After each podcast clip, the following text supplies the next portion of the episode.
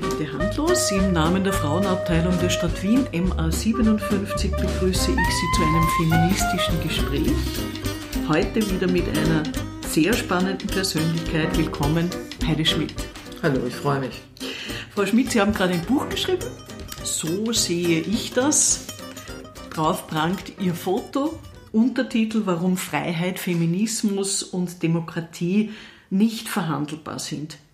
Über die wichtigsten Eckpunkte reden wir noch. Ich komme kurz zu Ihrem Lebenslauf. Geboren im bayerischen Kempten, aufgewachsen und zur Schule gegangen in Wien, hier in Wien Just studiert. Sie schreiben das auch gleich einmal der Professor in der Einführungsvorlesung die Studentin im, im, Hörsaal auf ihren seiner Meinung nach richtigen Platz in der Gesellschaft hingewiesen hat. Man studiert als Frau just, damit man sich einen Mann angelt. Sie waren Mitglied ja. im Ring Freiheitlicher Studierender und begannen dann nach ihrem Studium an der Volksanwaltschaft. Nein, da habe ich dazwischen, da habe ich dazwischen Gerichtspraxis gemacht, sowohl äh, am Landesgericht für Strafsachen in Wien als auch am Bezirksgericht Innere Stadt. Und danach bin ich noch äh, in das Unterrichtsministerium, wie es damals hieß, gegangen und habe dort vier Jahre in der Logistik gearbeitet. Dann aber die Volksanwaltschaft ja. und ich kann mich noch so erinnern, Sie waren da oft im Fernsehen. Ja, alle drei Wochen. Und haben ja. da äh, zu Fällen Stellung genommen und sie eingeordnet juristisch. Wir haben einfach das, was als Missstand behauptet wurde, in der Verwaltung dort expliziert. Und das war übrigens meine erste Erfahrung, äh, was Medien, was überhaupt Öffentlichkeit verändert. Denn solange wir das Prüfungsverfahren einfach aktenmäßig geführt haben, war die Bereitschaft, den Missstand zu korrigieren, enden wollend. Wie es dann die Fernsehsendung gab und wir diese Fälle dann auch öffentlich machen konnten, war auf einmal eine ganz andere Bereitschaft da, das eine oder andere in Ordnung zu bringen. Und das ist eine meiner ersten Erfahrungen gewesen über diese Wechselwirkung Öffentlichkeit und äh, Fehlereinsicht. Sie waren damals eben öffentlich dann plötzlich sehr präsent. Ich glaube, ein ganz wesentlicher Aspekt war schon auch, dass sie eine Frau war einfach. Ich meine, wenn ich ganz doof gewesen wäre, hätte es vielleicht nicht viel genützt. Aber äh, der Aufmerksamkeitswert, da sitzt eine Frau, hat natürlich auch eine große Rolle gespielt. Über ihre politische Karriere, da kann man viele Dinge erzählen. Generalsekretärin der FPÖ, drei Jahre lang stellvertretende Parteichefin, FPÖ-Kandidatin zur Bundespräsidentschaftswahl, dritte Nationalratspräsidentin und dann Ausstieg aus der FPÖ, ich glaube auch, weil Sie, Sie schreiben das auch in Ihrem Buch, weil Sie mit der politischen Haltung von Jörg Haider zur Migrationswelle, zum das sogenannte Ausländervolksbegehren, hat Ihnen nicht gefallen. Auch die Politik Europa, äh, die Haltung zur EG damals. Sie haben recht, aber darf ich äh, da jetzt einhaken, denn äh, es war natürlich ein Prozess und das war der letzte Tropfen, der das fast zum Überlaufen gebracht hat, wo auch mir, muss ich sagen, klar wurde, dass ich hier einfach auf einem falschen Weg bin, beziehungsweise dass, dass ich keine Chance habe, in der FPÖ das zu verwirklichen, von dem ich gehofft habe, es wäre verwirklichbar. Und äh, die Ausländerfrage war die eine und die war grässlich genug. Die EG-Frage hatte noch einen Aspekt. Die Freiheitlichen hatten Jahre hindurch immer den Beitritt zur EG, anfangs EWG, auf dem Programm. Auch Haider, durchaus. Der hat noch Anträge unterschrieben, äh, dass das möglichst schnell geschehen solle. Und als sich dann eine andere Stimmung im Land abzeichnete und man nicht genau gewusst hat, gibt es wirklich eine Mehrheit. Es gab ja dann letztlich eine große Mehrheit, aber das war ja nicht gleich klar. Und es gab damals nur eine Partei, die dagegen war, nämlich die Grünen.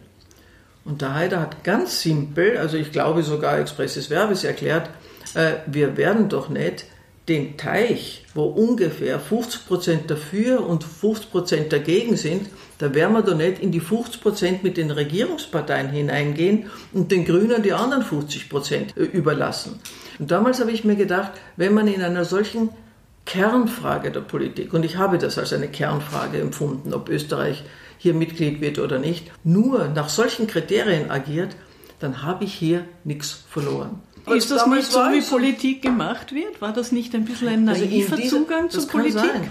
Das kann sein. Ich, ich, glaube, dass ich mir sogar manche Naivität noch, äh, noch behalten habe und ich gestehe Ihnen, ich habe auch keine Lust, die ganz zu verlieren. wenn Sie sagen, ist das nicht so, dann würde ich das sogar heute auch zurückweisen. Obwohl ich, wie gesagt, damals geglaubt habe, so ist nur die FPÖ. Man vor, nicht vorstellen habe können, dass Regierungsparteien auch so agieren. Also inzwischen habe ich mir da schon einiges an Illusion abgeräumt. Aber meinen Anspruch habe ich aufrechterhalten. Sie haben ja dann 1993 übrigens als erste Parteigründerin das Liberale Forum gegründet, zusammen mit anderen liberalen Menschen, die auch aus der FPÖ kamen. Das war nicht so ein ganz geebneter Weg, aber es ist schließlich gelungen. Sie sind dann auch für die Liberalen in die Bundespräsidentschaftskandidatur eingestiegen. Letztlich ist das Liberale Forum dann 99 an der 4%-Hürde gescheitert.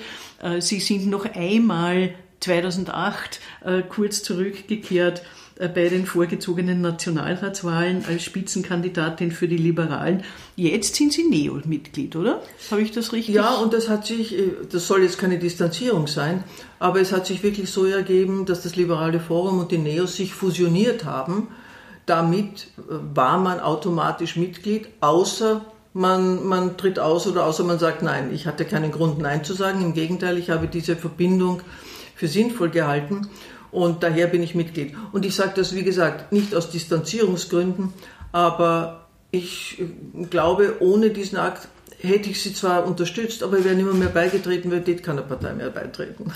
Sie engagieren sich jetzt vor allem für eine offene Gesellschaft, wo die Menschen Wahlmöglichkeiten haben. Sie engagieren sich für Demokratie, Demokratiebewusstsein und Menschenrechte. Und es ist ihnen die Gleichberechtigung von Frauen wichtig. Sie schreiben aber selbst in dem Buch, dass ihr Feminismus ziemlich spät entstanden ist. ist Was wahr. ist das für Sie überhaupt? Das ist für mich ein Arbeiten an einer Fairness von Herrschaftsverhältnissen.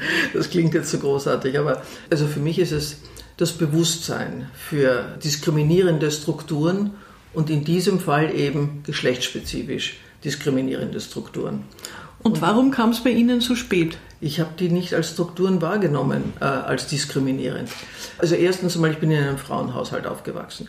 Äh, ich habe meine Mutter immer als eine durchsetzungsfähige, im Vergleich mit Vätern anderer Familien, als eine gleichberechtigte oder gleich akzeptierte Person erlebt. Ich habe da keine keine Einschränkungen wahrgenommen. Ich habe sie in der persönlichen Betroffenheit auch nicht wahrgenommen. Es gab keinen Vater in meinem Haushalt, also in unserem Haushalt, der, meine Eltern waren geschieden.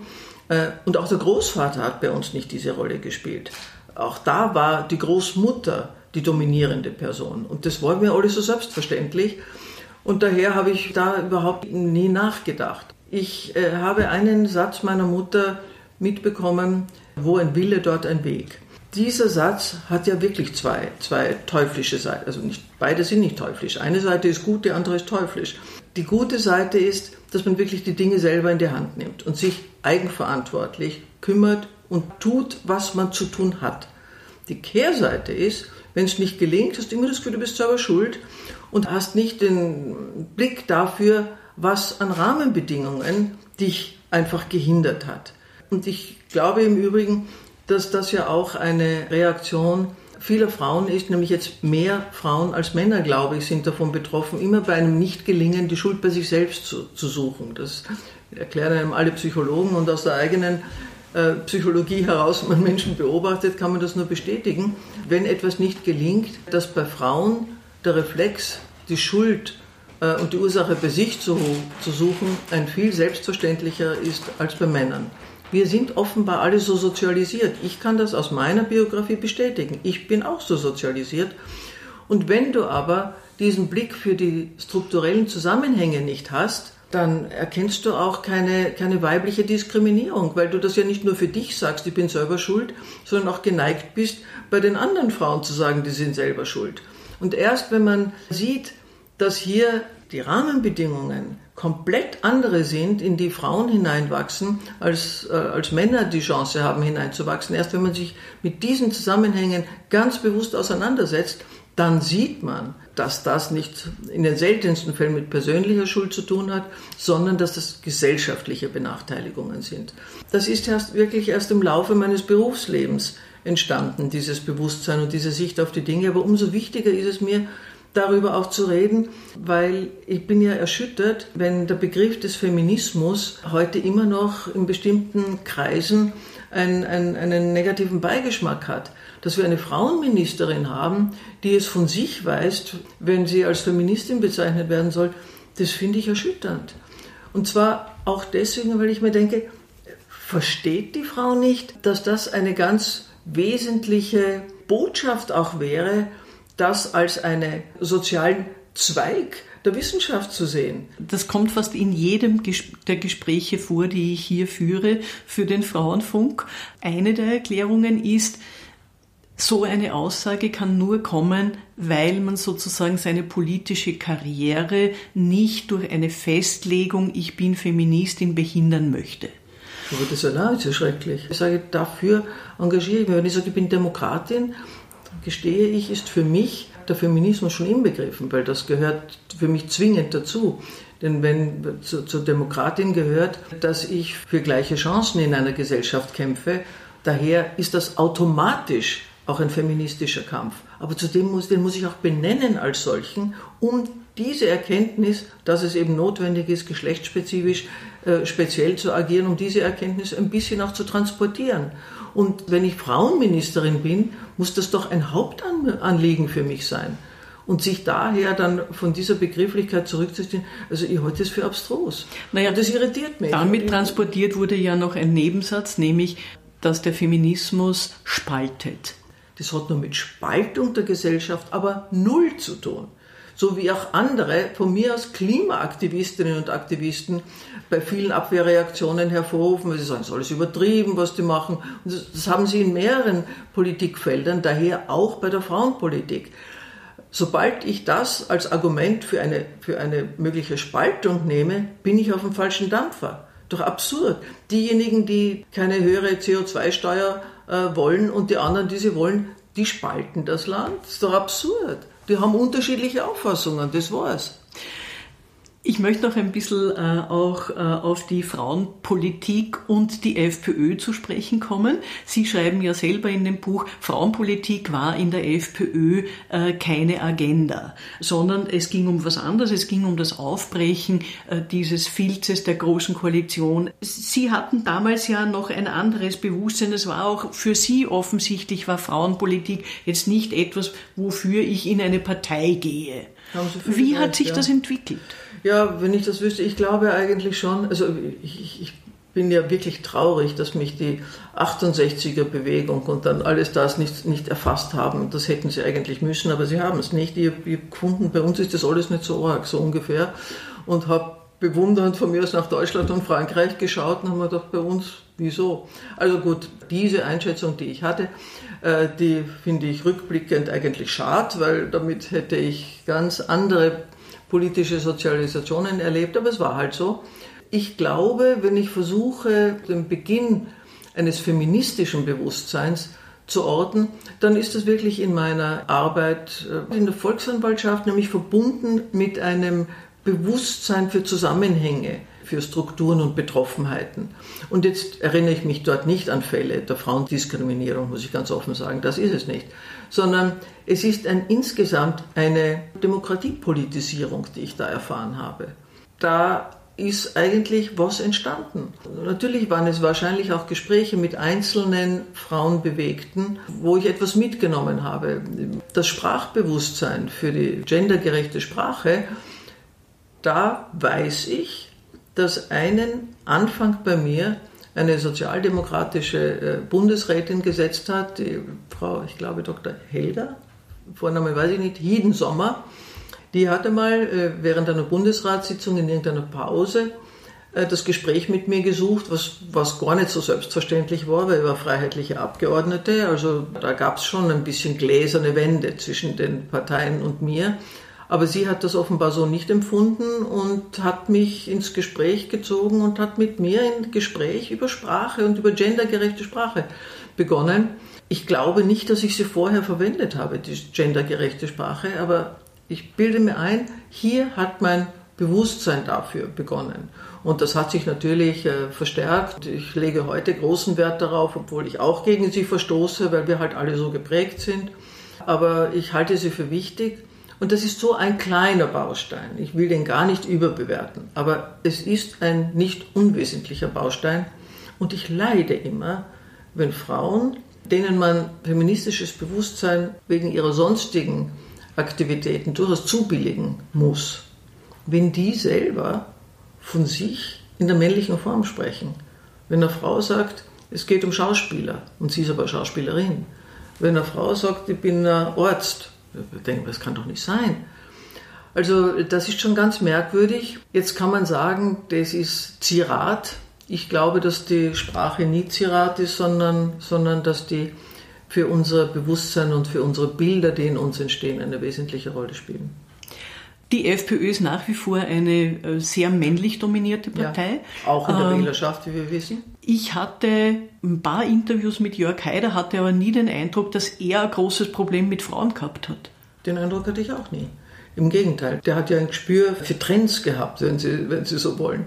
Also die Tatsache, dass er mich gefragt hat, ob ich Generalsekretärin werden will, die hat er ja auch ganz offiziell mir gegenüber begründet, wir wären die erste Partei, die eine Frau als Generalsekretärin haben. Das ist schon bemerkenswert, nicht? Das war für mich durchaus auch mit ein Argument. Ich meine, dass der auch im Hinterkopf offenbar hatte, dass das die anderen in die Bredouille bringt. Das war wirklich so. Also ich kann mich gut an die ersten Diskussionen mit den männlichen äh, Generalsekretärskollegen erinnern, die haben wirklich noch nicht recht gewusst. Das ist ja, man hast das Gefühl, du redest, du redest vom Mittelalter, wenn du das jetzt so erzählst. Das war noch ungewöhnlich und man wusste nicht recht. Auf der einen Seite ist das eine politische Gegnerin, die man hart anpacken möchte, verbal natürlich, aber auf der anderen Seite weiß man, das kommt nicht gut, wenn man eine Frau äh, attackiert. Die haben das erst lernen müssen. Und das war für ihn sicher auch eine Überlegung. Also nicht nur, aber auch, dass man eine Frau in die Öffentlichkeit bringt, sondern da war mit Sicherheit auch die Überlegung dabei, dass das die anderen unter Zugzwang setzt. Recht hat er gehabt, ja, ist in Ordnung. Und überhaupt, ich meine, da hat er ein Kapitel für sich, weil der eine, wie ich glaube, schon ziemlich außergewöhnliche Mischung in seiner Persönlichkeit hatte. Vielleicht hat das auch dazu geführt, dass ich in der FPÖ dort keine, also Diskriminierungen sowieso nicht, aber auch, dass mir dieses antiquierte oder sagen wir dieses konservative Frauenbild, was mit Sicherheit dort äh, vorherrschend war, aber dass ich das nicht wahrgenommen habe. Wahrscheinlich auch deswegen, weil eben meine Arbeitsweise in erster Linie eben mit dem Parteichef und dann halt mit den Parteigremien, äh, aber mit einer hohen Funktion meinerseits verbunden war. Das ist sozusagen ja sowieso eine Immunisierung, wenn du eine höhere Funktion Ganz bestimmt. hast. Ja.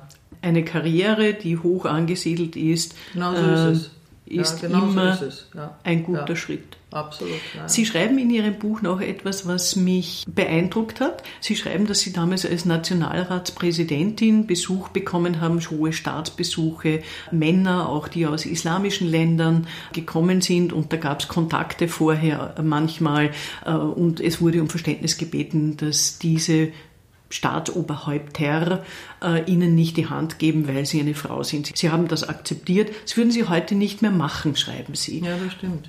Warum? Meine Bereitschaft, die Eigenheiten anderer Kulturen zu akzeptieren, also nicht nur zu respektieren, sondern zu akzeptieren, war eine wirklich sehr, sehr hohe. Und die hat beinhaltet, dass ich, dass ich so manches wahrscheinlich auch zu wenig hinterfragt habe. Ich sage das jetzt auch im Bewusstsein dessen, dass ich glaube, dass wir insgesamt, mit wir meine ich einfach die Politik, tatsächlich in, in unseren Integrationsbemühungen manches vernachlässigt haben, weil wir es weil wir es in der Auswirkung äh, nicht ernst genug genommen haben. Ich glaube, ich gehöre auch dazu, aber auch deswegen, weil sich das alles in einem Umfeld abgespielt hat, wo auch die Notwendigkeit, ich jedenfalls nicht empfunden habe, die, ich glaube, die Notwendigkeit äh, auch noch nicht so da war, einzufordern, äh, dass man sich eben von manchem verabschieden muss, wenn man in einem anderen Werteumfeld lebt. Ich hätte auch damals nie akzeptiert, dass einer sagt, äh, meine Frau ist meine Frau und die hat keine Rechte. Wo man weiß, das gibt es also in manchen muslimischen Biotopen, aber ich muss sagen, ich kenne das auch in manchen konservativen Biotopen von autochthonen Österreicherinnen und Österreichern. Für mich war die Selbstverständlichkeit, eine andere Kultur mit ihren Eigenheiten zu akzeptieren, eigentlich drüber gelagert. Warum ich es heute nicht mehr akzeptieren würde, ist, dass wir eben Schwierigkeiten haben, einen immer größer werdenden Teil von Menschen an die Akzeptanz unserer Werte heranzuführen. Wenn dann ein Botschafter seine Werte mir sozusagen aufzwingen will, und das würde ich heute so empfinden, dann würde ich sagen, Herr Botschafter, Sie haben hier eine andere Aufgabe, nämlich jetzt nicht nur dem Gastland gegenüber, sondern auch für Ihre Bürgerinnen und Bürger, die inzwischen bei uns leben. Und äh, das geht einfach von oben nach unten auch. Also deswegen, ich würde wirklich heute nicht mehr akzeptieren. Und ich sage Ihnen noch etwas. Ich würde eigentlich auch, wenn ich in deren Land fahre, sehr differenzieren, wo ich bereit bin, meinen Kopf zu bedecken. Selbstverständlich in deren Moscheen, selbstverständlich also in irgendwelchen Kultstätten, aber bei einem normalen Spaziergang, den man dann mit denen macht, tät das nicht. Was ich damit nur sagen will, ist, wie so oft heißt es nicht hopp oder trop sondern muss man das mit Augenmaß und mit Fingerspitzengefühl machen.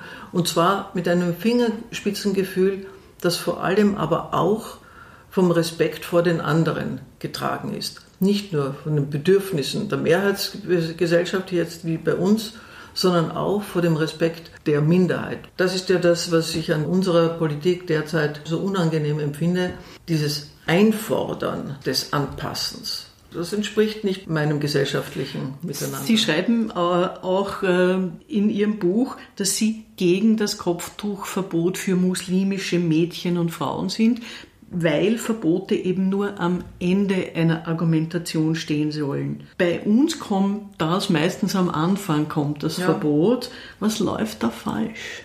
Ach Gott, es ist eine Haltungsfrage. Allein die Tatsache, dass wir nicht einmal wissen, wie viele Kinder betroffen sind, zeigt, dass es keine Notwendigkeit gibt und dass es einfach gemacht wird, weil man bestimmte Haltungen in der Wählerschaft befriedigen will. Und das halte ich für unangenehm, aber erst recht, wenn es auf seinem, so einem Feld sich bewegt. Ich glaube auch, dass wir deswegen nicht das, das Recht haben, das so einzufordern, weil im Gegensatz zu Frankreich wir eben diese Trennung von Kirchen und Staat nicht wirklich durchführen. Wenn ich bereit bin, die religiösen Symbole komplett aus den Schulen zu geben, dann darf ich das für alle machen. Aber eins geht nicht. Für die eine Gruppe es zu belasten und den anderen es zu verbieten. Das geht nicht.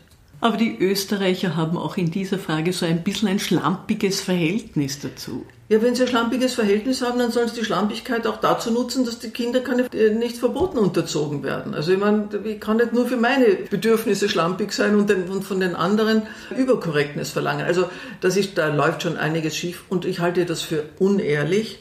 Die Unehrlichkeit ist deswegen so von Relevanz, weil es eben äh, ein gesamtgesellschaftliches Miteinander betrifft und nicht nur Einzelfälle.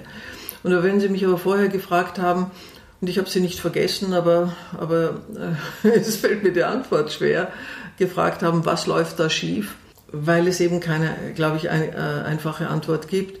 Aber wissen Sie, das war mit ein Grund, dass ich, dass ich mich entschlossen habe, dann äh, ein Buch zu schreiben, weil ich meine eigenen Gedanken auch versucht habe, so zu ordnen, um diesem, was läuft da schief, näher zu kommen. Selten ist etwas monokausal, aber diese vielen kleinen Puzzlesteine, die dann dazu führen, die im eigenen Kopf auch zu ordnen und, und dann am Papier zu ordnen und damit vielleicht dem einen oder anderen äh, Anstöße zu geben, dass sie sie in ihren Köpfen ordnen. Das ist eigentlich das alles, was dahinter steht, dass ich etwas geschrieben habe, das keinen großen Erkenntniswert bringt, aber etwas vielleicht konzentriert und sammelt ich komme nochmal auf etwas, was Sie in Ihrem Buch schreiben, nämlich, dass die unterschiedlichen Welten von Männern und Frauen ja nicht naturgegeben sind, sondern sie sind gesellschaftlich gemacht und demnach kann man sie auch verändern. Man muss allerdings sagen, in Österreich hält sich das Patriarchat sehr, sehr hartnäckig.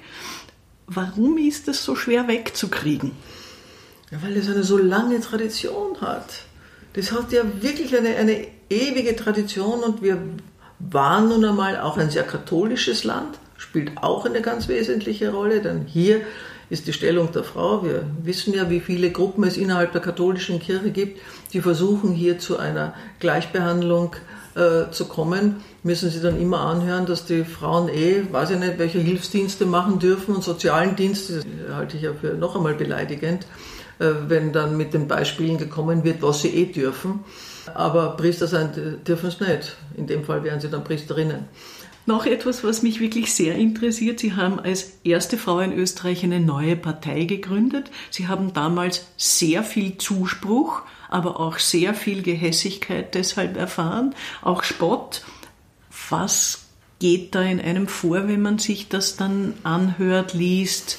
Ich habe ja vorher schon gewusst, wozu Menschen in der Lage sind, aber wenn du es dann direkt erfährst, dann ist das noch einmal eine andere Dimension. Diese also Gemeinheiten gesagt und äh, geschrieben zu bekommen, das ist nicht nur eine, das ist nicht nur eine subjektive Verletzung, sondern das bedeutet dann auch für jemanden wie mich jedenfalls, dass man das als Gesellschaftsbild dann auf einmal hat und dass, einem, dass das Gesellschaftsbild sich verändert. Und das ist äh, deprimierend, aber vielleicht auch motivierend zugleich, weil ich mir halt wirklich immer denke, wir kommen nicht gemein und böse auf die Welt, sondern wir werden zu etwas gemacht und wir machen etwas selbst. Und dieses machen wir etwas mit der Gesellschaft, das ist der politische Auftrag. Gemeinheiten offen zu legen, sich gegen sie zu wehren, und zwar nicht nur für sich, sondern auch für den und die Nächste.